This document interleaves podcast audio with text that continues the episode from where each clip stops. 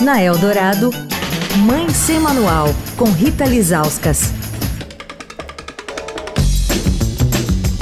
Oi, gente, Mãe Sem Manual de volta. Essa semana com a Erika Tonelli, especialista em entornos seguros e protetores da Aldeia Infantil SOS, falando sobre os dados compilados por eles que apontaram que somente em 2022 quase 110 mil crianças e adolescentes foram internados porque sofreram acidentes, ou seja, sofreram lesões não intencionais.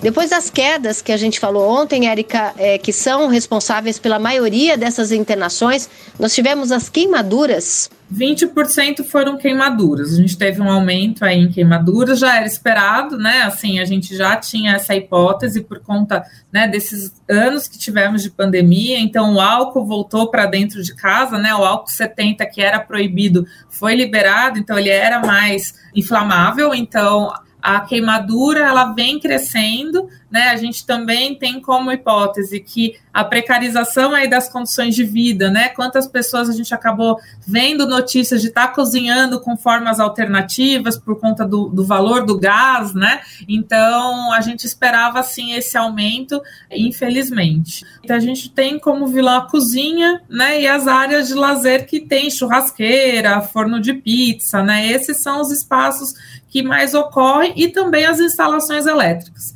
Né? Então, tomar muito cuidado. O ideal é que a gente, enquanto estiver cozinhando, que a criança não fique circulando ali pelo espaço, né? Preferir usar as bocas do fogão traseiras com as com a, os cabos das panelas né, virados para dentro, cuidado com o forno, né? É, uma coisa que a gente acaba fazendo enquanto mãe que não pode é cozinhar com criança no colo, né? Isso e tomar também muito cuidado. Às vezes a gente está com o bebê tomando algum líquido quente, né? E isso pode é, virar na criança e, e causar uma queimadura.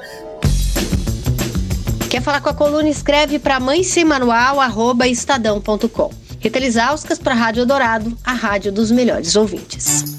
Você ouviu Mãe Sem Manual, com Rita Lisauskas.